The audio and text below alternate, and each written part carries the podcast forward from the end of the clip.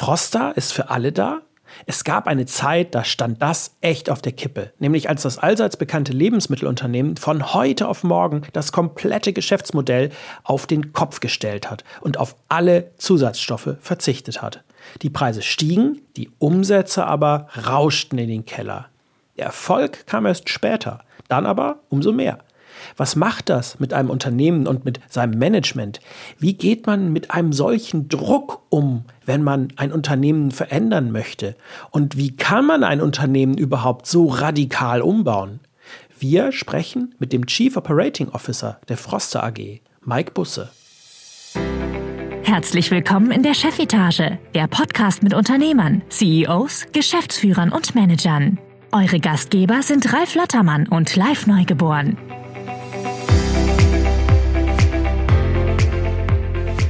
Ja, herzlich willkommen hier zu einer neuen Ausgabe. Schön, dass ihr wieder mit dabei seid, hier bei unserem Podcast Chefetage. Ich bin Live Neugeboren und wie immer begrüße ich an meiner Seite Ralf Lottermann. Moin, Ralf. Hallo, Live. Guten Tag. Ja, schön, dass du auch wieder mit dabei bist. Heute haben wir natürlich auch einen Gast dabei, mit dem wir sprechen, weil im Mittelpunkt steht nochmal das Thema Nachhaltigkeit, aber heute aus der Sichtweise ja eher eines Finanzmenschen, weil unser heutiger Gast ist Chief Operating Officer und Chief Financial Officer beim Lebensmittelunternehmen Froster AG und dort also Mitglied des Vorstands. Herzlich willkommen, Mike Busse. Ja, moin, moin, live. Moin, moin, Ralf. Äh, ich freue mich, dass ich bei euch sein darf. Und ähm, ja, ich bin einer von drei Vorständen der Froster AG, bin seit 2016 dort und äh, du hast es eben schon gesagt, also ich kümmere mich um die, ja, in gewisser Weise um die Ressourcen, einmal um das Geld als CFO. Und ähm, ich bin aber auch verantwortlich für die Werke und das, äh, die komplette Supply Chain.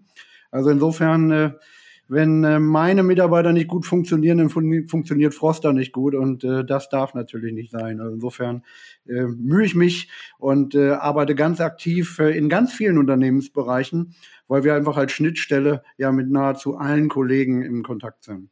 Ja, klasse. Ich glaube, du bist auch gerade in einem eurer Werke, wenn ich das richtig ähm, erinnere, in der Nähe von Dresden, glaube ich, ne?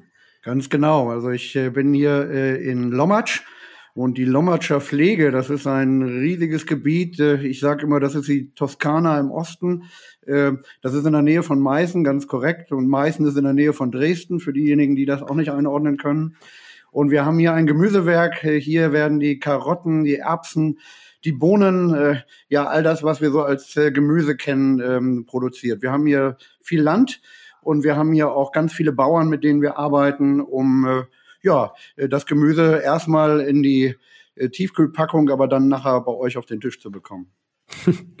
genau, vielleicht, also ich glaube, Froster brauchen wir dann nicht wirklich vorstellen, weil das kennt, glaube ich, wirklich auch so gut wie jeder in Deutschland, ähm, weil jetzt den Kalauer, den muss ich mir jetzt erlauben, weil Froster ist ja für alle da, ne? Also deshalb kennt das auch jeder.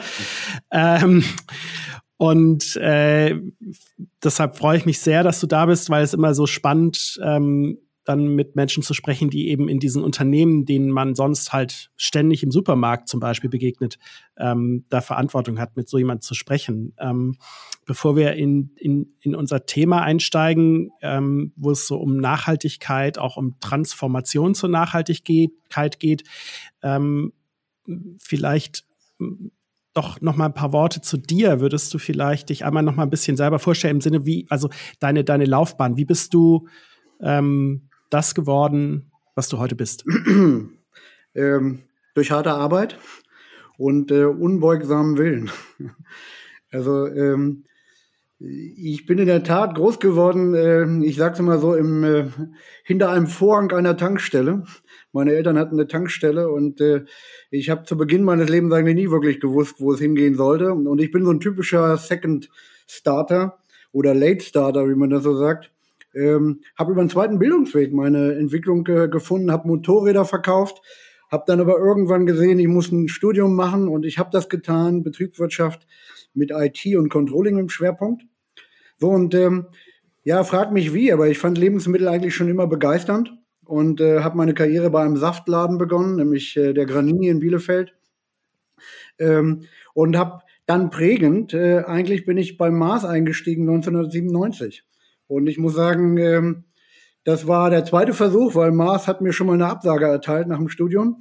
Die Absage war aber so fantastisch, dass ich gesagt habe, ich muss das immer wieder probieren, ob ich da nicht doch irgendwie reinkomme. Und 97 hat es funktioniert. Und ich kann heute wirklich sagen, Mars hat mich eigentlich zu dem gemacht, was ich heute bin, weil Mars ist ein fantastisches Unternehmen, äh, um äh, ja Menschen einzukaufen. Und äh, ja, sie suchen sich halt Menschen, die genau das wollen, die, sag ich mal, unbeugsam ihren Weg gehen wollen, den Drive for Results haben, aber die auch immer wieder bereit sind, in neue Herausforderungen reinzugehen. Dealing with Ambiguity, ähm, Ralf, das ist ja so ein Thema, was wir auch immer wieder getrieben haben. Und ähm, wenn man dann noch in der Lage ist, andere dabei mitzunehmen, also motivating others, ähm, dann kann man bei Mars Karriere machen. Und dieser, dieses Unternehmen hat mir die Chance gegeben, ja, vom Kalkulator äh, zum CFO für Deutschland äh, zu werden. Und das war fantastisch. Vielleicht ein Seit Seitensatz noch. In meiner Zeit haben wir auf der einen Seite ein globales IT-Template, Atlas, eingeführt und ich durfte da Projektmanager sein. Da habe ich auch mit Ralf zusammengearbeitet. Und ähm, in meiner CFO-Zeit haben wir auch ein Power of One stattfinden lassen. Das heißt, wir haben die Süßware und die Tiernahrung und das Human Food gemerged. Und ähm, da habe ich extrem viel gelernt, was es eigentlich bedeutet, Kulturen zusammenzubringen. Und obwohl man in einem Unternehmen arbeitet, sind es dann doch ganz unterschiedliche äh, Hintergründe, ganz unterschiedliche Kulturen. Und ähm, wie wichtig es eigentlich ist, den Menschen äh, hinter diesen Dingen zu sehen, um äh, ihnen ja seine wahre Kraft auch entfalten zu lassen. Und ich glaube, wir haben das sehr fantastisch gemacht, weil in dieser Verbindung neues IT-System und ein Power of One ähm, hatten wir damals sehr viel Tourismus. Das heißt, da gab ganz viele Leute aus der Welt, die nach Deutschland gekommen sind. Und das hat mir auch nochmal gezeigt, dass es gar nicht darum geht, tausende von Slides zu zeigen, wenn man jemanden begeistert, sondern man muss sich eigentlich auf ihn einlassen und man muss ihm zeigen, wie sehr man sich selbst begeistert. Äh, und dann steckt man an. Also Mitarbeiter, aber eben auch, ja, die, die Entscheider. Und ich glaube, das haben wir gut gemacht. Ähm, ich könnte jetzt stundenlang erzählen, aber Mars hat mich wirklich geprägt und ich wurde dann, wie gesagt, CFO, habe diese CFO-Rolle fünf Jahre inne gehabt. Das heißt, ich habe da auch richtig was bewegt und äh, das hat mich dann eben auch nochmal weiterreifen lassen. Und ähm, ja, nach zehn Jahren Mars ähm, meine damalige Frau war Zahnärztin, hatte ich eigentlich kaum eine Chance, weil die war etabliert in Deutschland. Da hatte ich kaum eine Chance, mich im Konzern weiterzuentwickeln. Und ja, irgendwie, das passte nicht zu, zu meiner Attitüde, dass es doch irgendwie weitergehen sollte. Und äh, dort habe ich dann ein Angebot bekommen, in ein kleines äh, Private Label Unternehmen zu gehen und dort Geschäftsführer zu werden für die Bereiche Personal, IT und eben auch Finanzen. Und später habe ich dort auch die Werke mit übernommen. Und damit bin ich dann auch eingestiegen eigentlich in diese generalistische Rolle, äh, wie ich sie heute auch bei Froster äh, innehabe. Ähm, in dieser Funktion war es auch sehr spannend, weil es war ein kleines Familienunternehmen, das in Tiefkühl, also Eiscreme gemacht hat. Ähm, Private Label habe ich eben schon erwähnt. Und damals hat die Nestle sich von dem Eiscreme-Geschäft der Handelsmarke getrennt, weil sie haben das irgendwie nicht hingekriegt. Handelsmarke, Marke äh, waren defizitär, sie haben mit den großen Discountern gearbeitet und haben das nicht hinbekommen. So, das heißt, ein kleines Familienunternehmen, das ja wirklich auch von den Familienmitgliedern gelenkt wurde, hat dann mit mal einen Teil eines Konzerns gekauft. Mit zwei großen Fabriken und der kompletten Hauptverwaltung in Nürnberg. Ja, und da hat man mich reingeholt. Und das war für mich vielleicht nach der Schule, die ich beim Mars genossen habe, fantastische, fantastische Erfahrung, weil ich konnte ja jetzt eins machen das, was mich immer gestört hat beim Mars, weil es dann doch ja ein großes Unternehmen war, wo ich sage, Mensch, da müsste man mal, äh, das konnte ich aufnehmen. Und gleichzeitig konnte ich aber auch das, was Mars auch immer noch hatte, nämlich ein riesiges Familienunternehmen, das konnte ich jetzt noch viel näher spüren und damit arbeiten. Wir haben dort ganz viele tolle Leute hingeholt und wir hatten eine verdammt gute Zeit und haben das auch sehr, sehr gut hinbekommen. Ähm, ja, nichtsdestotrotz, am Ende hat mich dann irgendwann doch, äh, ja, äh, dann auch wieder die Größe und die Internationalität gereizt. Und ich bin wieder zurück in den Norden, habe dann erst äh, in einem Cerealienunternehmen gearbeitet und äh, bin später über dieses Cerealienunternehmen Private Label zu Kellogg gekommen und wieder zurück zu den Amerikanern, zurück ähm, in, ähm, ja, sag ich mal, in das, in dieses, ähm, äh, Fast-Moving Consumer Good Business, was dann eben wieder in einem, einem Großkonzern stattfindet. Und ich habe eins gemerkt, dass mir die Reife eigentlich extrem gut getan hat. Und es war wirklich ein Anreichern meiner eigenen Erkenntnisse. Und äh, ich war 50, Anfang 50, weil in 50 war ich noch nicht Anfang 50, äh, sorry, Ende 40. Und ähm, äh, ja, äh, Ralf, du weißt das so ein Stückchen. Also beim Mars zu unserer Zeit mit 55 war man da alt. Und als ich, als ich, also, als ich dann zur Keller kam, wurde ich mit mal mit 50 war ich dort als Talent geraced, wo ich gesagt habe, irgendwie alles, alles verrückt, aber es war eine fantastische Zeit dort. Wir haben die Northern Region geprägt. Äh, wir haben äh, Kellogg Müsli eingeführt. Wir waren der erste Markt, der endlich gesagt hat, Mensch, wir müssen raus aus der normalen Cerealie, wir müssen Müsli einführen und in die gesunde Welt der äh, Frühstücksernährung kommen. Ähm, ja, und eigentlich hat mir das fantastisch viel Spaß gemacht, äh, bis ich dann einen Anruf bekommen habe und Froster mich gefragt hat, Mensch, Mike, willst du nicht zu uns kommen? Und hier ist jetzt eins passiert, äh, dass ich so die, das Gefühl gehabt habe, ja, das ist eigentlich genau das, was ich brauche, weil da ist eine Marke, aber da ist auch Private Label, was es immer noch zu handeln gibt. Und ich habe in beiden Welten gearbeitet. Da ist eine Aktiengesellschaft, ähm, wo ich mich durchaus mit Kellogg ja auch schon bewegt habe. Aber da konnte ich jetzt näher ran ans Zentrum der Macht.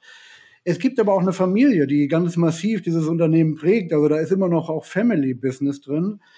Und was aber ganz relevant ist, ist, neben Private Label und ähm, Marke gibt es eben auch Kanäle, in denen ich gearbeitet habe. Also das heißt Food Service, Home Delivery, Online, Traditional Retail und das waren alles Dinge, die ich kannte. Ja, und jetzt kommt vielleicht dann eben auch mein, mein Drang, nicht nur Finanzer zu sein, sondern ich möchte eigentlich auch mehr sein. Ich glaube, da bin ich bei dem, was Mars auch immer sagt. Wir sind Menschen und am Ende sind wir ja alle nicht groß geworden als Supply Chainer oder Marketeers, sondern äh, wir, wir, wir haben das gelernt. Und hier hat man mir die Chance gegeben, neben Finanzen dann eben auch für die Operations und für die Supply Chain zuständig zu sein. Ja, und äh, das macht mir wahnsinnig viel Spaß, das habe ich vorhin schon gesagt. Ja, und da sind wir dann auch beim heute angekommen live irre spannend. Also ich habe selten erlebt, dass äh, so eine Vorstellung gleich mal mit einem memefähigen Satz losgegangen ist, äh, mit harter Arbeit äh, und unbeugsamem Willen. Das ist äh, absolut großartig.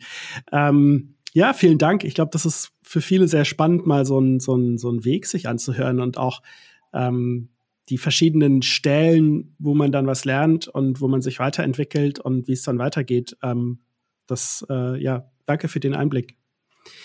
Äh, ich habe ich hab da eine Nachfrage noch, weil ähm, das ist so, also für mich war früher immer alles, was Finanzen und Mathe anging, etwas, was mir nicht wirklich Spaß gemacht hat. Deshalb einfach mal eine ganz persönliche Nachfrage. Wie kommt man dazu, ausgerechnet in Finanzen zu gehen? Also ist es etwas, was dich immer schon äh, fasziniert hat oder? Ähm also äh, ich kann jetzt eins verraten. Mein Bruder war mal, mein Bruder ist Künstler und Musiker und der war dann in so einer Vormittagstalkshow im Fernsehen und wurde dann auch befragt, wie er seine Frau kennengelernt hat. Und äh, keine Angst, da komme ich jetzt gleich zum, zum Punkt. Nämlich seine Frau war die Mathe-Nachhilfelehrerin von mir. Also sie hat mir Mathe-Nachhilfe gegeben, weil ich hatte in der fünften, sechsten Klasse in Mathe eine fünf und ähm, war auch einer der Gründe, warum ich danach auf die Hauptschule gekommen bin, weil die Leute gesagt haben, nee, also das, da bist du nicht gut genug. Also ich habe versucht, auf die Realschule zu kommen. Man hat dann gesagt, nee, du bist im Kopfrechnen zu schwach. Du darfst nicht auf die Realschule kommen. Deshalb bin ich dann auf der Hauptschule gelandet. Und ihr seht, ähm, man kriegt das hin. Äh, für euch beide. Ich habe hier ja was, äh, also Technik äh, macht es möglich. Das ist der Taschenrechner, den ich hier gerade hochgehängt habe. Ähm, also was will ich damit sagen? Meine Frau sagt immer, Mike, ich habe noch nie jemanden erlebt, der so ein gutes Gefühl für Zahlen hat wie dich. Und ähm, wenn ich mich mit Zahlen beschäftige, ist das eben nicht nur die Arithmetik, die du ansprichst, sondern es ist eben auch das Bewusstsein für das Ganze. Was treibt eigentlich was? Und über welchen Parameter kann ich etwas beeinflussen? Und für mich ist es eigentlich nicht die Zahl, für die ich mich mittlerweile sehr begeistern kann, sondern es ist eben das Messen, dass das, was Mensch macht, zum Erfolg führt. Ähm, du fragst, warum Finanzen? Das ist eine gute Frage. Ich war einfach, ich war in Buchführung dann später in der Handelsschule hervorragend. Und deshalb habe ich gesagt, ich versuche das einfach mal, weil da war eine gewisse Logik dahinter. Ich habe mich mit IT beschäftigt, das ist eine gewisse Logik. So, und äh, ich glaube, das ist etwas, was mir hilft, dass ich versuche, das Pattern, also das Muster in den Dingen zu sehen. Das andere ist aber das, was ich eben schon angedeutet habe, dass ich übers Controlling, also als ich das erste Mal eine Controlling-Vorlesung hatte, war das für mich das Öffnen der Augen, weil Controlling dir die Möglichkeit gibt, das, was du argumentativ möchtest, also nicht nur ja, mit einem Slogan zu verkaufen, sondern es zu untermauern. Es wahrhaftig zu machen in der Art und Weise, wie du dich misst. So, und mhm. wenn du etwas erreichen willst, ist es eben auch gut, dass du sagst, ja, okay, was ist mein Maßstab dazu? Und ich finde Zahlen, Finanzen, äh, sind der beste Maßstab, den man in der Wirtschaft haben kann, ob es dann wirklich auch funktioniert. Und wunderbarerweise, wir reden ja heute auch über das Thema der Nachhaltigkeit, auch hier geht es ja um die Fakten. Es geht wirklich tatsächlich um die CO2-Reduktion, die wir erwirken. Es geht tatsächlich eben um ja, Maßstäbe, die wir setzen wollen. Und ähm, ja, das ist so ein Stückchen die Story, warum ich Finanzen gut fand, aber es ist vielleicht auch die Story, warum ich immer wieder auch an den Tellerrand gehen wollte und immer wieder über Finanzen hinausgehen wollte, weil mich hat mhm. interessiert, aber viel wichtiger fand ich als Produktionscontroller bei Granini an den Linien zu stehen und zu verstehen, was bewegt eigentlich jetzt eine gute oder eine schlechte Performance. Und ein guter Finanzer, ein guter Controller, der interessiert sich nicht für sich selbst, sondern der interessiert sich für das Geschäft.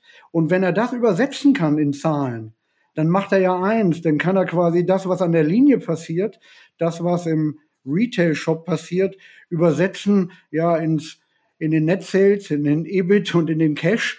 Und das ist das, was uns oftmals fehlt, dass wir einfach nicht verstehen, wie kriegen wir denn die Wirkung, die dann tatsächlich auch ankommt. Und das hat mich eigentlich schon immer begeistert. Ja, wenn ich sagen würde, ähm, live, wie ähm, bin ich zu Finanzen gekommen? Ich bin ja auch Finanzmann mhm. äh, ursprünglich gewesen. Bei mir war es ganz einfach. Mein Abitur war so schlecht, ähm, dass ich äh, fast nichts studieren konnte, weil überall Numerus Clausus war.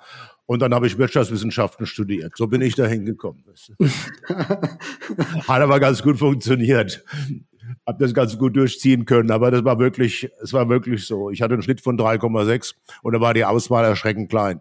Ja. Ja also ich glaube, was, was, was gerade, also total erstmal spannend ist, ist, dass man anscheinend nicht irgendwie die, die, die ganz geraden Karrieren immer braucht mit ähm, Abi 1.0 und so weiter. Ähm, aber was ich auch gerade total spannend finde, ist, wenn wir mal, ähm, Ralf, wenn wir auf unseren Marketingansatz mal schauen, dann sehe ich gerade total viele Parallelen, weil also für viele ist ja Marketing auch etwas, ähm, was immer sehr werkzeugbasiert ist. Ne? Da wird dann geguckt, dass irgendwie Facebook gut ist oder dass irgendwelche Broschüren oder Messeauftritte gut sind oder was was auch immer. Und ähm, das hat, hat mich ja schon immer wahnsinnig gestört, auch wenn ich beispielsweise politisches, ich komme ja aus dem, aus dem politischen Campaigning ähm, und ich habe angefangen, ähm, äh, äh, politisches Campaigning vollkommen anders zu machen, indem ich erstmal mit meinen Kunden über ihre Programme geredet habe, also über ihre Inhalte, über das, was sie wollen und sie erstmal rein politisch beraten habe und daraus dann ein Marketing abgeleitet hat. Und das Gleiche machen wir jetzt ja auch in der Unternehmenskommunikation, dass wir eben nicht einfach nur äh, irgendwelche, ich sage jetzt mal salopp, bunten Bildchen machen, sondern dass wir gucken, wenn wir Content-Marketing oder Storytelling-Strategien umsetzen, äh, wie kann man das dann eigentlich mit einer Unternehmenspolitik verknüpfen, mit Unternehmenszielen verknüpfen und ähm, auch mit unternehmerischen Entscheidungen und dieses ganzheitliche. Also da, da, da äh, sprichst du mir total aus der Seele. Das ist jetzt ein ganz anderer Bereich, in dem du da bist. Ne? Aber dieses ganzheitliche finde ich ähm, finde ich äh, mega gut ähm, und eben eben eben das treibt mich eigentlich auch schon immer sehr an, ja.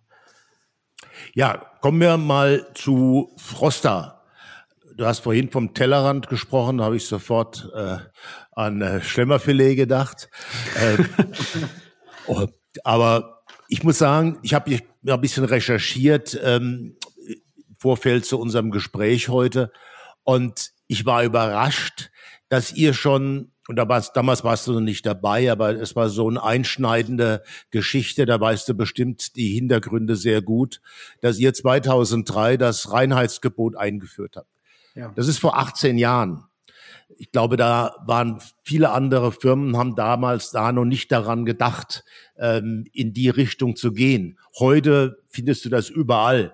Äh, Thema Nachhaltigkeit, Thema Transparenz, äh, was bei euch damals schon so wichtig war, da war der sehr früh. Und meine Frage ist, wie würdest du heute reagieren, wenn einer so einen dramatischen Vorschlag macht, und das war damals ja so, ihr habt äh, 40 Prozent Umsatzeinbußen gehabt, ihr habt äh, erstmals einen großen Verlust eingefahren. Ähm, was würdest du als Finanzvorstand sagen, wenn einer sagt, hier, ich habe die Idee, ich will ein Reinheitsgebot einführen, alle Zusatzstoffe raus, keine Geschmacksverstärker mehr, aber da ist ein gewisses Risiko, was das Geschäft angeht. Wie ja. würdest du das einschätzen? Ja, ähm, gut, ich glaube, ähm, ohne No Risk, No Fun. Ihr kennt diesen, diesen Plattenspruch, aber ist genau das der Punkt. Also wenn ich etwas Neues machen will, dann ist das immer risikobeladen. Und äh, als Finanzer muss ich mir eben klar darüber sein, dass ich ohne dieses Wagnis äh, auch keinen Erfolg entstehen lassen kann. Und da müssen wir als Finanzer eben ja ganz deutlich aufpassen, dass wir nicht in so eine Rolle ähm, hineingehen, wo wir sagen, ja, wir blocken solche Themen, weil äh, es ist einfach riskant.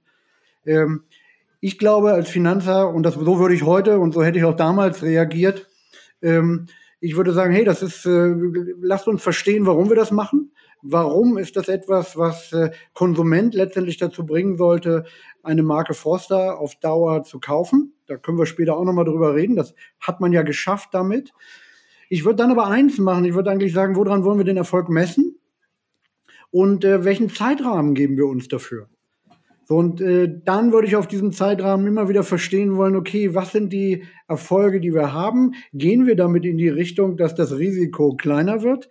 Oder wird es permanent größer und bin ich an irgendeinem Punkt da, dass ich sage, naja, ich gestehe mir ein, als Einzelperson, als Unternehmen, als Team, ja, eigentlich äh, war es eine gute Idee, aber es war eben doch nicht richtig. Also den richtigen Ausstiegszeitpunkt zu finden, wenn es nicht funktioniert hat, das ist eben auch relevant. Und beim Reinheitsgebot jetzt ganz konkret, hat es extrem lange gedauert.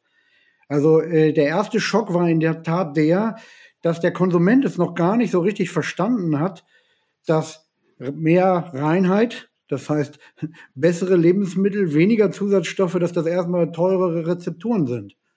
Und das Bewusstsein, dass Additive etwas Schlechtes ist, das war ja zu dem Zeitpunkt noch gar nicht da.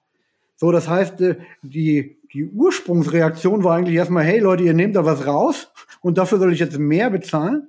Also ganz platt. Und das hat sich aber sehr schnell verändert, eben auch mit der, ähm, mit den Kampagnen, die wir dahinter gesetzt haben und aber auch mit der Entwicklung äh, in unserer Gesellschaft. So, und äh, das hat man damals geahnt, ähm, gehofft, das Risiko ist man eingegangen und hat dann aber eben beobachtet, funktioniert es tatsächlich. Und was ganz interessant ist, 18 Jahre, aber eigentlich ist es erst so in den letzten zehn Jahren wirklich dazu gekommen, dass dieses, dieser Schalter umgelegt wurde. Vorher war das auf niedriger Flamme. Und äh, ja, die letzten sieben Jahre in Reihe wachsen wir zweistellig mit dieser Marke, ja zum Teil bis zu 20. Im letzten Jahr sind wir 27 Prozent gewachsen.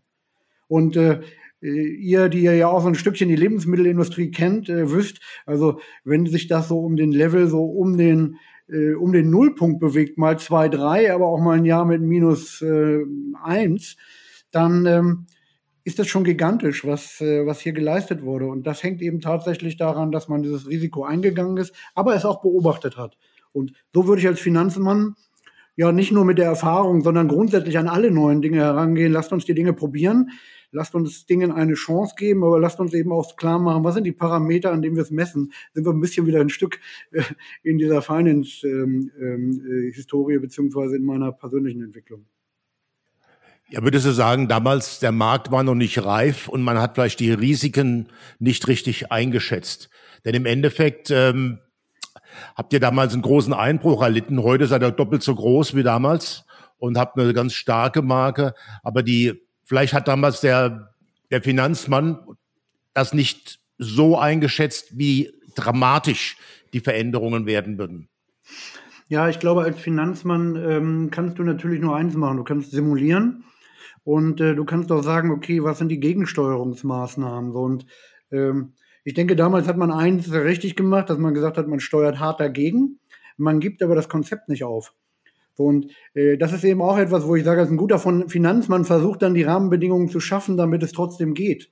Und das ist eben ein sehr konstruktives Herangehen. Und ich glaube, da wird Finanzen dann einfach als Member im Team viel bedeutsamer, weil er kann die Ruhe mit reinbringen. Er kann aber auch sagen, was machen wir, wenn es so nicht funktioniert. Wir sind aber trotzdem überzeugt. Und damals ist man sehr stark eben dann auch in Kostenstrukturen reingegangen, in Organisationsstrukturen und hat gesagt, ja, dann müssen wir uns bestimmte Dinge können wir uns nicht erlauben, aber wir wollen eins nicht aufgeben, den Glauben an das, was wir zum Konsumenten hin bewegen wollen. Und ähm, ja, da muss man manchmal auch einfach das Durchhaltevermögen haben. Das zeigen uns ja viele erfolgreiche Produkte, die wir heute sehen. Äh, ja, auch äh, äh, Mars, beziehungsweise auch bei Kellogg, äh, die Historie war ja nicht so, dass die völlig reibungslos lief und die Unternehmer haben ja teilweise sogar eben auch in ihren ersten Erfahrungen sogar mal Insolvenz angemeldet, bis sie dann wirklich durchgekommen sind damit. Und ich finde, das ist unternehmerisches Handeln. Und der Finanzer äh, macht, muss das eigentlich ähm, berechenbar machen. Das heißt, dass er sagt, an welchen anderen Stellen können wir daran arbeiten, dass wir uns von dem, von dem wir überzeugt sind, dass wir uns das trotzdem leisten können und dass wir trotzdem zu dem Punkt kommen, wo wir endgültig entweder sagen, jawohl, das geht, oder es geht eben auch nicht. Ja, in, für Froster gilt das Reinheitsgebot. Ich glaube, eines eurer äh, Grundprinzipien in der Firma ist auch Transparenz. Ihr schreibt auf die Packungen, was da drin ist, äh, wo die, äh, die Ingredienzien herkommen. Also ihr seid wirklich sehr offen und äh, ihr zeigt, wie eure Produktion in Bremerhaven abläuft, in einer großen Glaswand. Da kann man sehen, wie die Fischstäbchen äh, gemacht werden. Also ihr seid wirklich offen, das ist, zeichnet euch aus. Die Frage, die ich habe, das Reinheitsgebot habt ihr, das ist für die Marke Froster. Auf der anderen Seite, wie viele andere äh, Markenhersteller auch, produziert er auch für den Handel Eigenmarken. Mhm. Und der Handel der definiert dann schon ziemlich genau, was er haben will und er will da vielleicht kein Reinheitsgebot haben, weil ihm das zu teuer ist. Ja. Wie geht ihr damit um? Wie könnt ihr das vereinbaren? Froster Reinheit und Handelsmarken vielleicht nicht ganz so. Ja, ja. Äh, nein, das ist eine sehr gute Frage. Ähm, und äh, wir können das gut vereinbaren mit der Transparenz, die du eben auch angesprochen hast. Und äh, diese Transparenz geht am Ende auch in die Kalkulationen rein. Also derjenige, der kocht, derjenige, der aus der Lebensmittelindustrie kommt, weiß ganz genau, ähm, ja, so ein Reinheitsgebot ist nicht so leicht zu erzielen. Also es gibt auch kein anderes Lebensmittelproduzierendes Unternehmen, das das so weit getrieben hat, oder auch heute. So, und äh, der Grund ist relativ klar, weil äh, Zusatzstoffe machen am Ende das Produkt günstiger, haltbar, was immer es ist. Haltbarkeit haben wir nun kein Thema, aber wir wollen eben gute Qualität und die kriegen wir nur damit hin. So, und jetzt auf deine Frage, wie kriegen wir dieses Spagat hin? ähm, wenn wir mit dem Partner im Handel sprechen und der will eine Handelsmarke mit uns machen, äh, am Ende ist es eine Frage der Kalkulation. Und auch da sind wir relativ transparent und sagen, wir bieten ja das Reinheitsgebot nicht nur unserer Marke an. Also jeder, der bei uns produzieren lassen möchte, kann das mit denselben Bedingungen äh, bekommen. Ähm, gut, aber da ist Handel oftmals nicht bereit und gut, da können wir jetzt auch trefflich drüber streiten, ist wirklich jeder Konsument sich eigentlich schon bewusst darüber, dass Qualität eben auch einen Preis hat. Lebensmittelwertschätzung, auch gerade in Deutschland. Äh, darüber können wir sprechen. Aber um deine Frage auf den Punkt zu bringen, also wir sind da sehr klar und äh, wir machen da keine Kompromisse. Ähm, aber wir geben durchaus auch die Wahl, weil äh, das ist für uns eben auch wichtig, dass wir ähm, hier ja ein Standbein haben in unserem Geschäft. Und äh, ja, der Handelspartner, äh, er hat die Marke und es ist seine Entscheidung, was er mit seiner Marke dann letztendlich auch macht. Ja, du hast äh, gerade darüber gesprochen, Transparenz für den Finanzmann, der macht die Kalkulation. Wenn ich daran denke, Reinheitsgebot, Nachhaltigkeit, ein ganz wichtiges Thema für euch. Auf der anderen Seite hast du gerade als Finanzchef natürlich auch äh, Vorgaben oder Ideen, welche Margen du erzielen willst. Ja. Und gibt es da einen Widerspruch zwischen Nachhaltigkeit, Reinheit und auf der anderen Seite die Anforderung, gewisse Gewinnziele oder gewisse äh, Margen äh, für die einzelnen Produkte zu erzielen? Bist du da irgendwo in der Zwickmühle manchmal? Nein, ich fühle mich sogar extrem frei, seitdem ich bei Froster bin. Warum?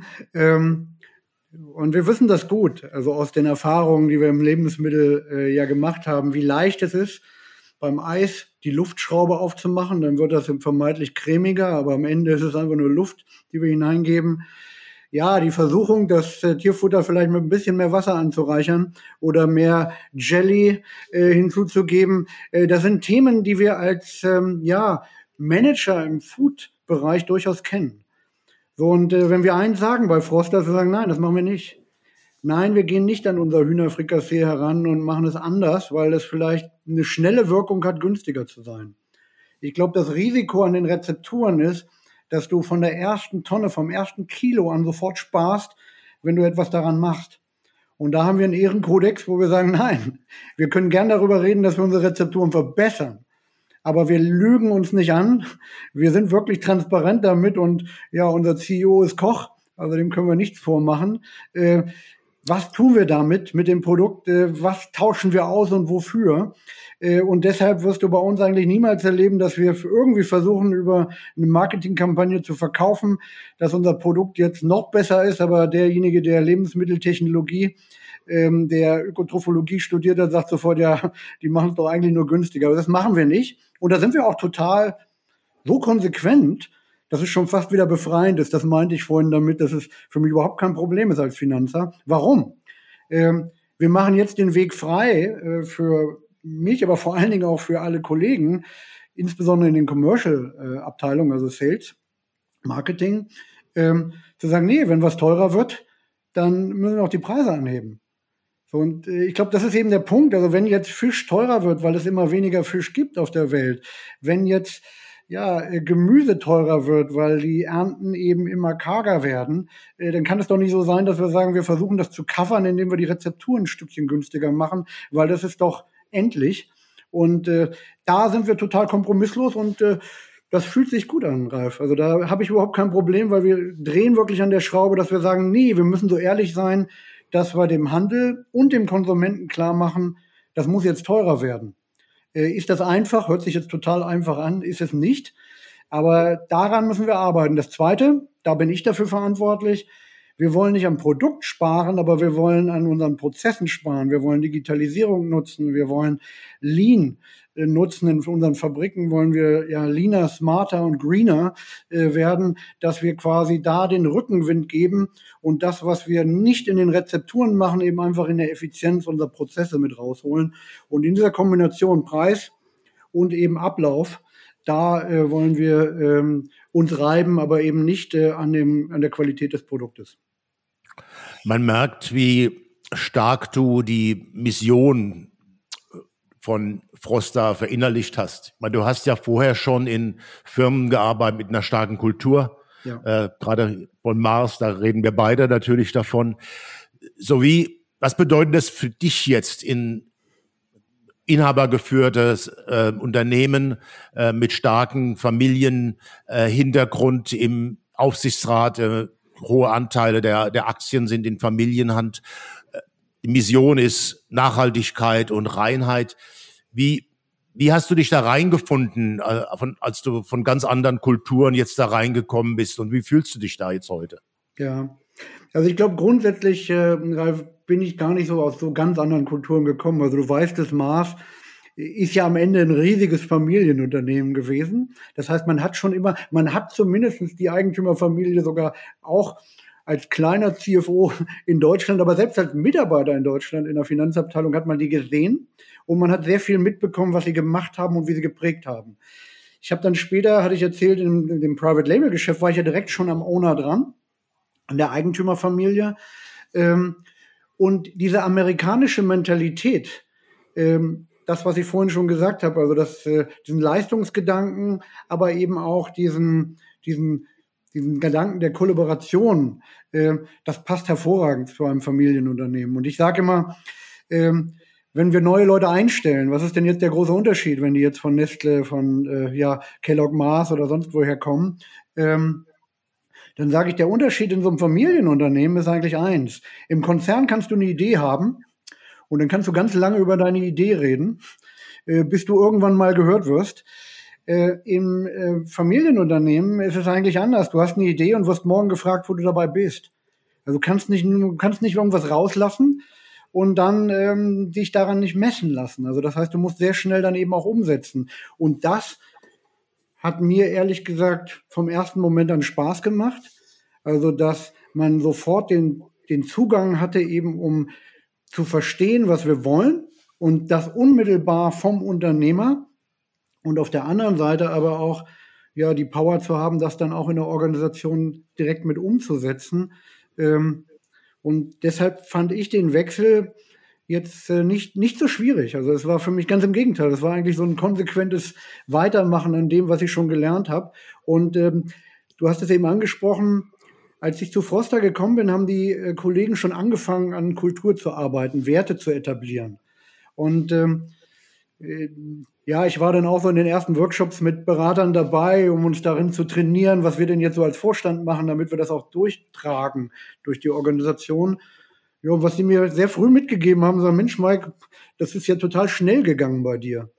Und ich glaube, das liegt nicht an mir, sondern einfach an meiner Schule, weil genau wie du es gesagt hast, die fünf Prinzipien bei Mars, äh, bei Kellogg gab es dann eben auch sechs Key Principles, mit denen man gearbeitet hat.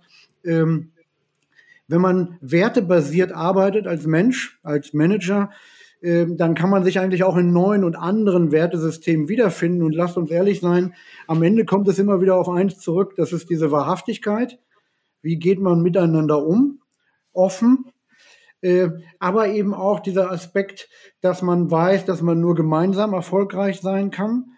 Ähm, und ganz zum Schluss eben, ja, auch wieder dieser Ansporn. Das heißt, wie, wie hinterfragt man das, was man gestern gemacht hat?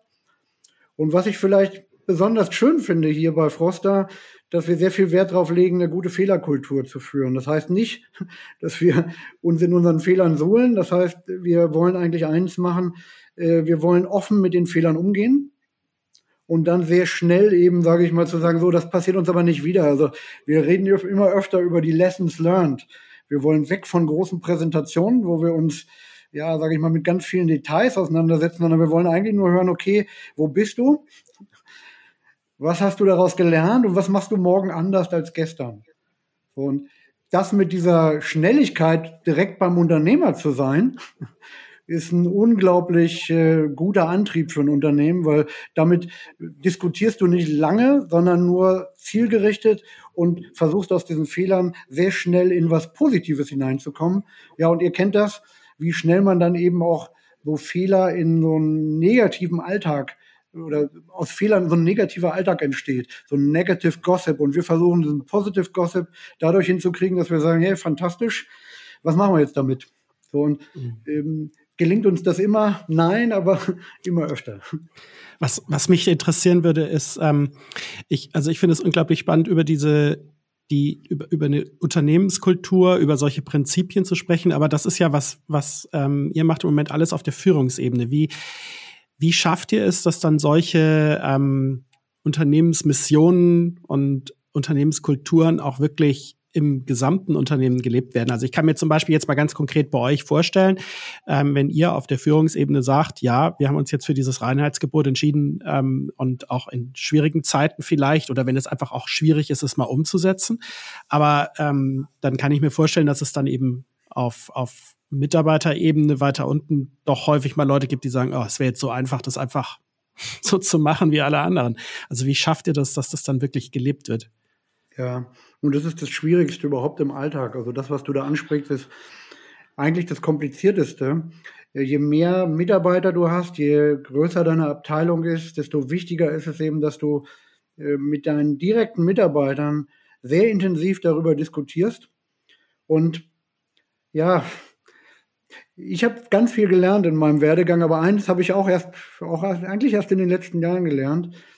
Wenn man selber überzeugt ist, neigt man dazu, ganz viel zu reden. Und das ist ein Fehler. Es geht eigentlich eher darum, zu fragen und zuzuhören. Und wenn man das macht, dann stellt man eigentlich fest, ist das, was man tut, auch wirklich verstanden. Und nur wenn es verstanden ist, kann ich überhaupt, habe ich überhaupt einen Hauch einer Chance, das ins Unternehmen hineinzubekommen. Und wir, die wir dann manchmal in Schallgeschwindigkeit durch unseren Alltag pflegen, glaube ich, haben da die größte Verantwortung, dass wir einfach ein Stück zurücktreten ähm, und ähm, in die Basis gehen. Also ich bin diese Woche komplett in Lommatsch. Also das heißt, ich bin am Montag früh um vier aufgestanden, damit ich hier morgens zum Pendel, also wo wir uns die Produkte angucken, da sein kann. Ich bin dann mit italienischen Marketingmanagern und dem Werkleitern ja von einer Karotte zur nächsten roten Beete gefahren. Habe gedacht, ja, hätte man doch auch in einen Meetingraum holen können. Aber ich habe dann so gefragt, ist das gut? Die sagen, ja, super, wir sehen ja jetzt, wo das Produkt herkommt. Wir kriegen Bezug dazu. Und ich saß zwischendurch dann immer so 30, 40 Minuten in dem VW-Bus und hatte die Chance, dann äh, ja mit den Mitarbeitern und Mitarbeiterinnen persönlich zu sprechen. Ähm, und ich glaube, das ist das, was wir hinkriegen müssen. Also ich bin jede, jeden Monat so eine Woche an einem Standort. Nicht einen Tag, morgens mit dem Flieger hin und abends wieder zurück, sondern ich fahre dahin, am besten mit dem Zug oder wenn es nicht geht, allenfalls mit dem Auto, aber ich versuche auch wenig zu fliegen. Und ich bin dann eine Woche da. Und das heißt, ich nehme den Alltag mit. Und ich glaube, dieser Alltag bedeutet ja auch, dass man zuhört und wirklich versteht, was ist tatsächlich angekommen von dem, was man will.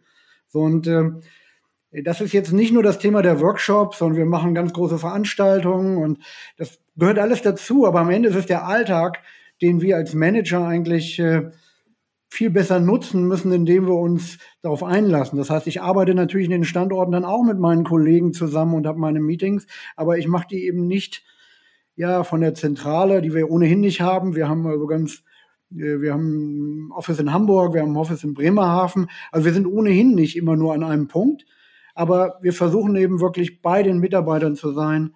Und das tut, glaube ich, gut und hilft zu verstehen, wo wir sind, wo wir aber auch eben noch nicht sind. Ich habe noch mal eine ja, bisschen Finanzfrage, weil das ist ja close to our heart, äh, Mike. Äh, ich habe gelesen, dass ihr jetzt in der Tiefkühltruhe Papierbeutel habt als Verpackung. Also, mhm. dass ihr da wirklich einen riesen Schritt gemacht habt, äh, was Thema Nachhaltigkeit angeht. Also die Papierbeutel in der Tiefkühltruhe, die können in, in der blauen Tonne entsorgt werden. Das ist also wirklich eine enorme Innovation. Mhm. Die Frage, die ich jetzt habe, ist der Verbraucher und der Handel erstmal bereit, dafür mehr zu bezahlen? Ich nehme an, das ist teurer. Ja. Ähm, und wie kommuniziert er das, dass er da jetzt was Besseres hat, besser für die Umwelt, dass man dafür auch ein bisschen mehr Geld auf den Tisch legt. Ja, ja. Ja, ähm, ja schön, dass du das ansprichst. Das ist für uns auch ein Projekt, was wir ja mit Leidenschaft betreiben, aber wir haben auch gelernt, mit der Leidenschaft, mit der wir reingegangen sind, sehen wir jetzt auch, dass wir noch weitergehen müssen und das ist, das ist noch kein Breakthrough, so im Neudeutsch gesagt. Warum? Äh, wir haben die ersten Produkte da, das sind aber meistens Produkte, wo wir eben keine, beispielsweise rote Beete hatte ich eben erwähnt, äh, drin haben, also keine stark färbenden Lebensmittel, auch dann, wenn wir mit Ölen und mit bestimmten ähm, Gewürzen kommen, äh, hat dieser erste Ansatz noch nicht funktioniert. Das heißt, wir haben jetzt Produkte im Handel, das sind Gemüseprodukte und die funktionieren auch ganz gut. Ähm, und der Verkäufer findet es klar, äh, sorry, der Käufer findet es klasse. Also das heißt, wir sehen dort eine fantastische Rotation. Also Verbraucher nimmt das an und es war von vornherein klar, dass Verbraucher, aber eben auch Handel sagt, ja, wir tragen auch die Mehrkosten, weil jeder hat, es gab weniger Diskussionen darüber, die wir sonst immer haben, wenn es darum geht, über Preis zu sprechen. Das heißt, das Bewusstsein in der gesamten Kette ist da, dass das gut ist. Was uns momentan eigentlich eher beschäftigt, ist, wie kriegen wir es hin, dass wir ja den Scale bekommen. Das heißt, dass wir wirklich alle Beutelprodukte auf dieses Format bekommen und damit wird's groß und damit kriegst du dann auch mit, äh, sind auch alle Konsumenten von Froster tatsächlich bereit, diesen Weg zu gehen.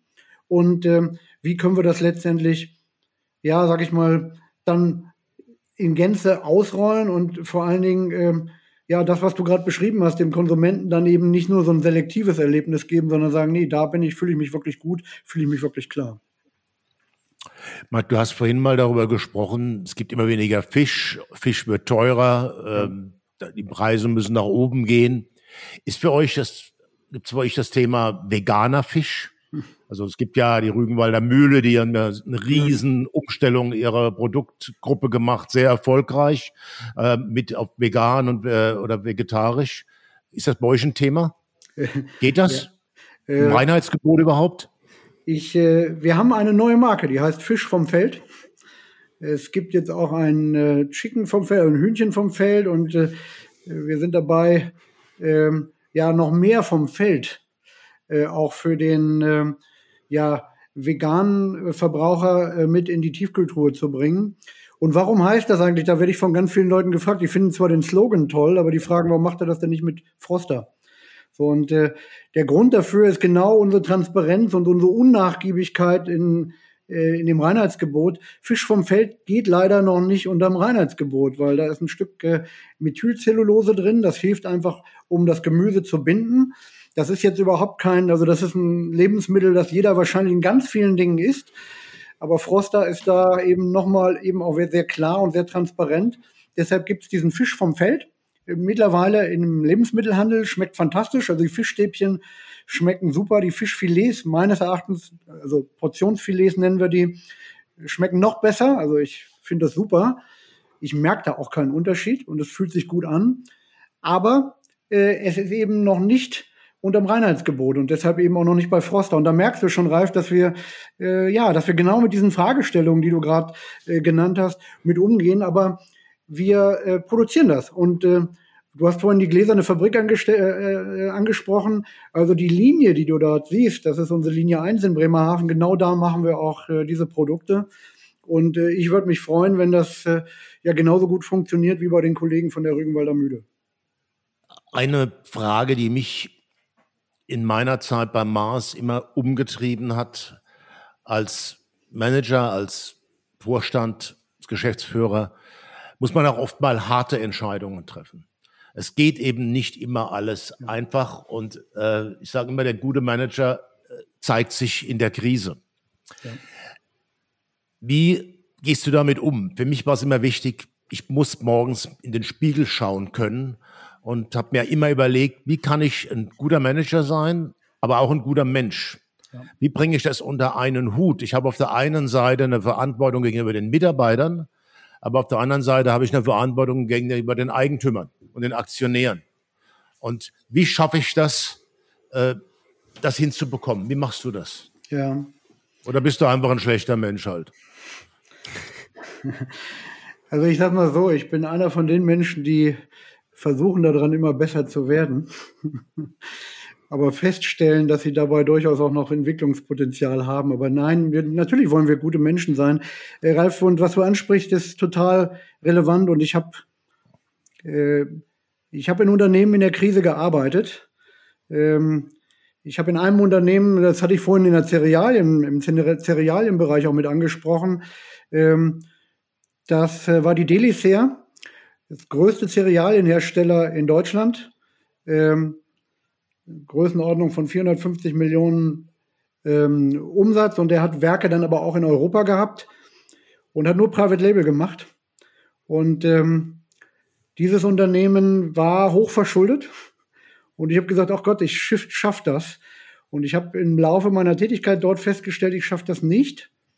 Ähm, und am Ende waren wir das zweite Unternehmen in Deutschland, das in einen Chapter 11 hineingegangen ist. Also ähm, wenn es jetzt, wenn ich von mir sagen kann, dass ich erlebt habe, was es heißt, Unternehmen in der Krise zu managen, dann äh, kann ich das dort sagen. Und was ist dabei wichtig?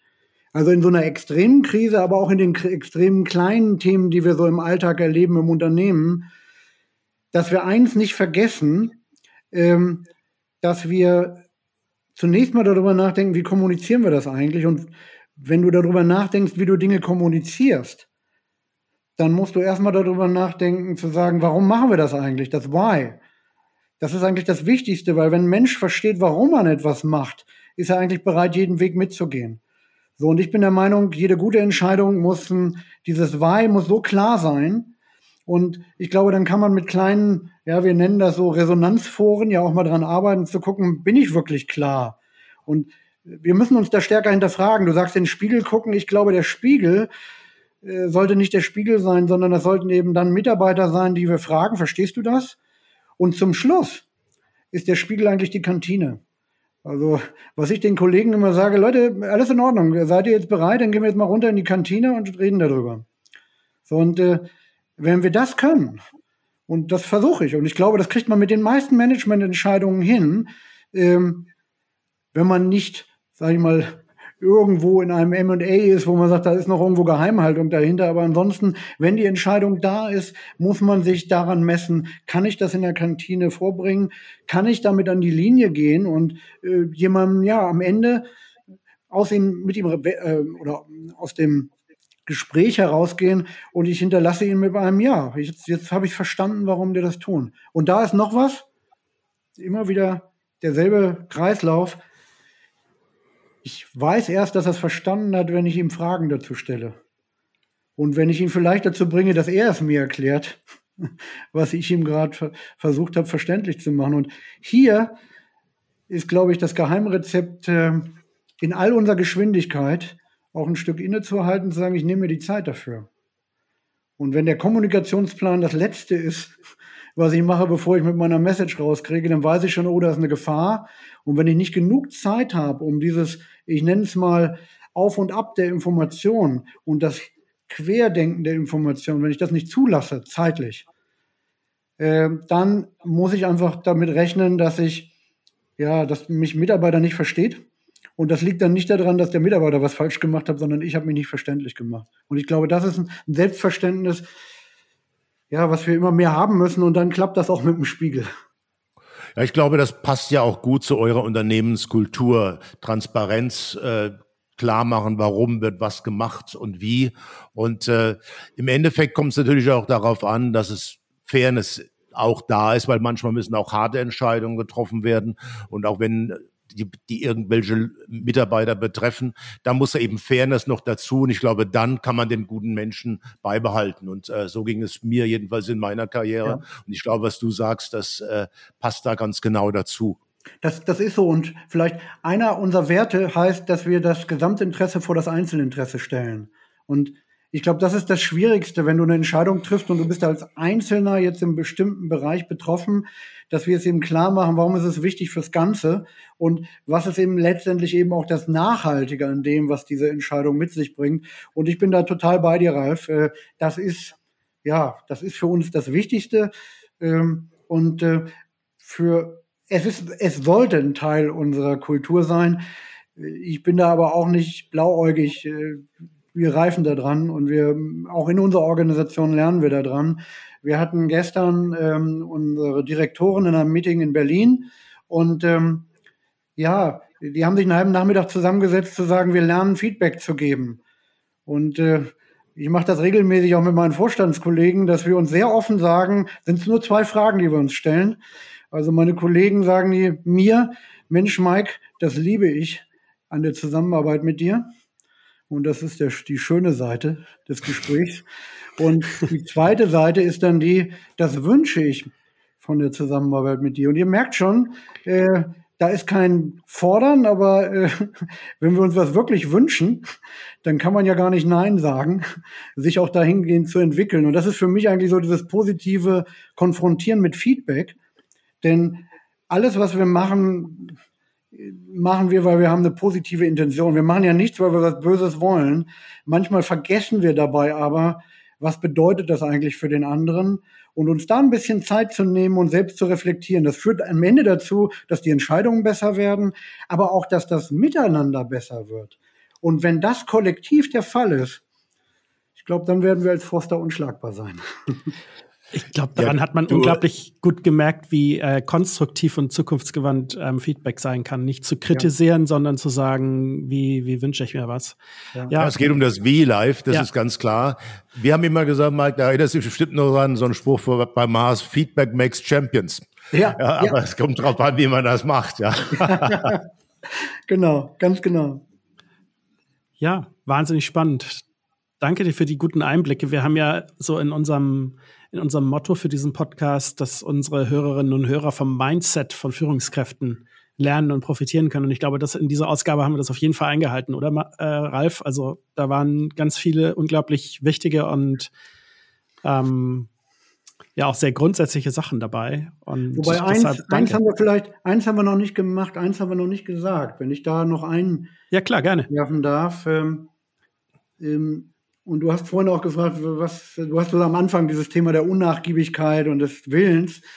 Ähm, ich glaube aber ist noch was dabei, das ist eben der Mut, äh, das Neue zu tun und sich der Herausforderung zu stellen. Und ich glaube, heute darf ich das sagen, äh, Ralf, aber als ich bei Mars angefangen habe, war ich bei Weib nicht selbstsicher. Ich meine, ich bin mit dem Übelkeitsgefühl auf den Parkplatz gefahren, weil ich nicht sicher war, ob ich das kann. Und äh, ich wusste nicht, ob ich das schaffe. Äh, es hat mich in meiner Eigenschaft dazu gebracht zu sagen, ja, ich muss halt so hart arbeiten, dass das geht.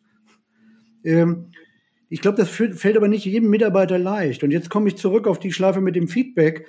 Als ich dann so nach einem halben, dreiviertel Jahr habe ich mit meinem Feedback bekommen, Mike, das ist der Hammer, was du hier machst.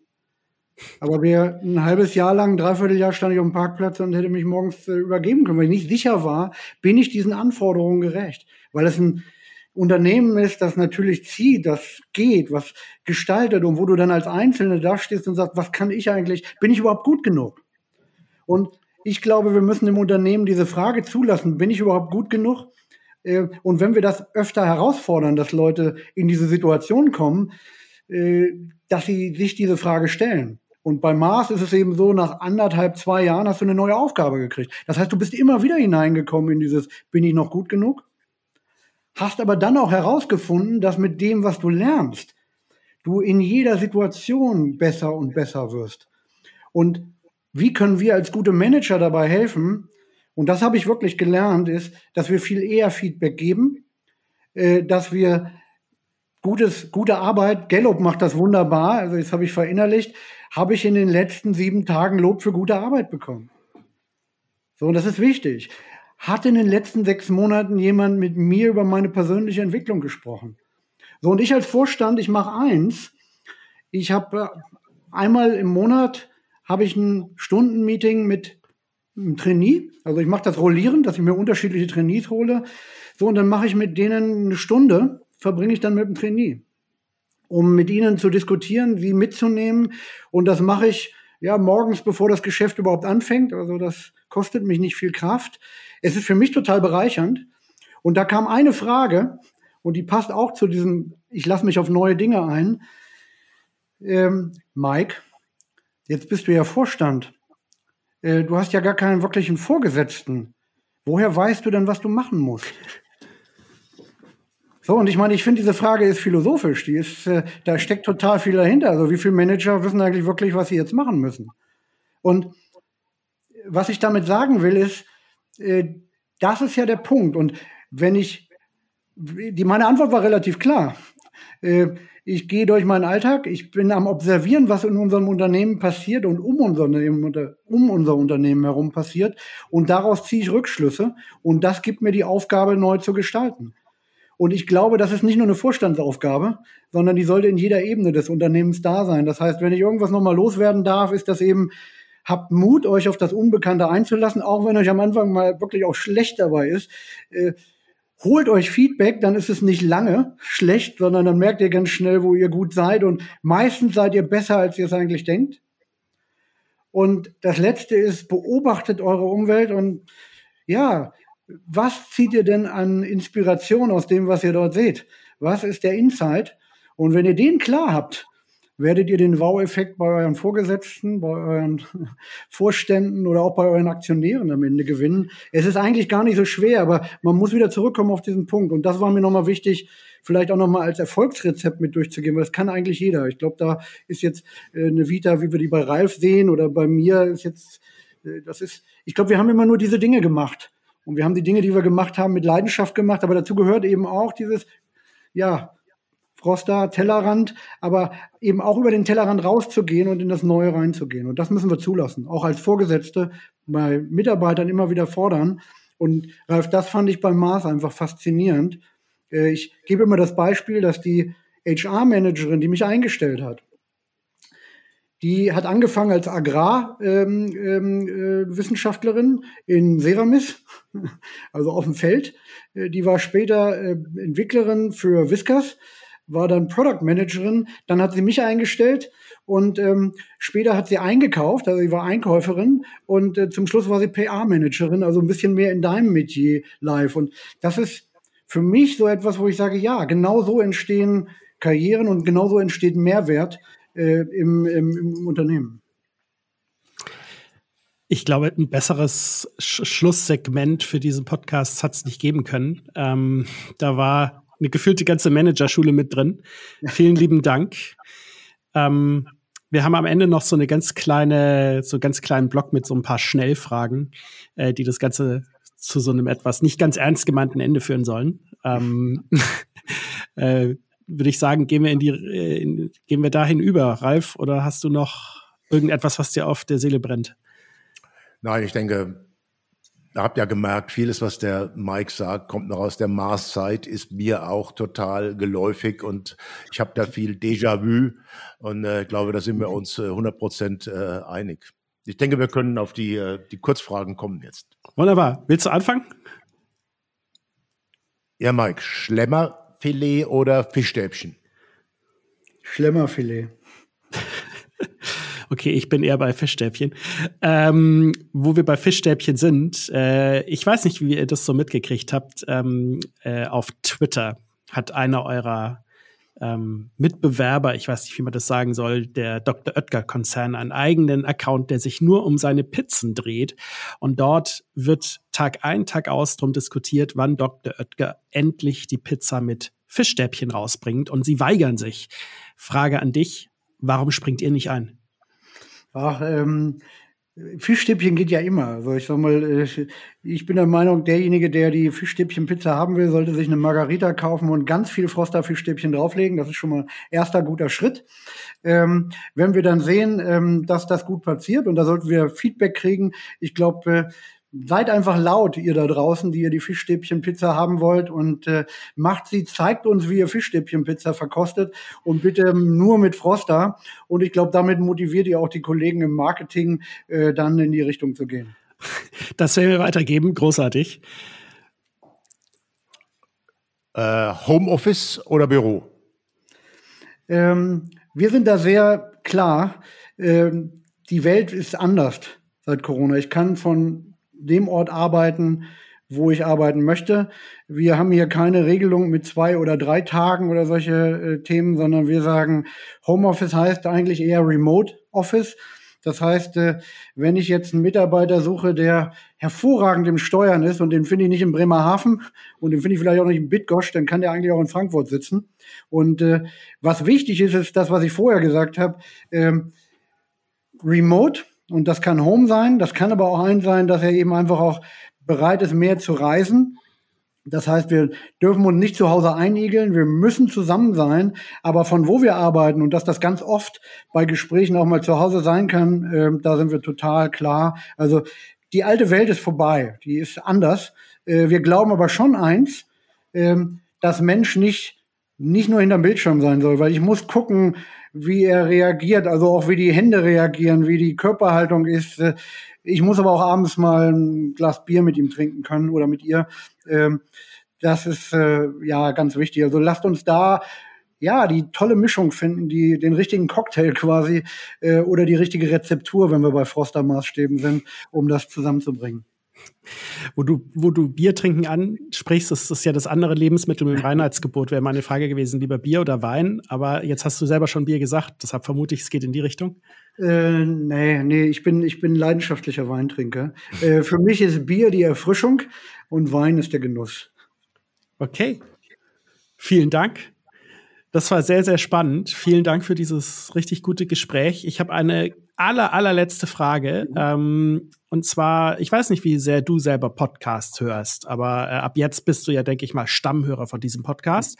Und von daher wäre die Frage, gibt es irgendeine Führungskraft, ein Manager, wo du sagst, das wäre total spannend, wenn ich den oder die mal hier hören würde? Fällt dir jemand spontan ein? Uh, das ist ein guter Punkt. Ähm Jetzt bin ich total gemein, weil ich hatte einen ganz tollen Chef bei Kellogg, ein ganz junger, äh, junger, toller Typ, also weil der hat mich auch eingestellt. Das ist der Wolfgang König, der ist gerade Vorstand bei Henkel geworden. Ähm, und äh, dem würde ich das schon mal deshalb auf die Augen drücken, weil ich äh, mich einfach freuen würde, von ihm zu hören, wie es ihm so dabei geht. Ähm, und ähm, das finde ich äh, wäre wär ein guter Partner für euch. Wunderbar, werden wir anfragen. Vielen Dank. Vielen Dank, Mike. War super, mal wieder mit dir zu sprechen. Ich hoffe, wir sehen uns bald. Und äh, alles Gute von mir. Prima, danke. Auch für dich und wir kriegen das hin, mit Sicherheit, Ralf. Sehr gut. Vielen herzlichen Dank auch an euch, die da draußen zugehört haben. Ich hoffe, es hat euch gefallen. Es ist interessant gewesen und bringt euch ein kleines bisschen weiter. Wenn das so ist, dann lasst uns natürlich ein Abo da. Das ist ganz wichtig, weil dann seid ihr immer gleich wieder bei der nächsten Ausgabe mit dabei. Das war's für heute. Wir hören uns bald wieder. Bis dahin erstmal. Tschüss. Tschüss, macht's gut. Tschüss dann, alles Gute.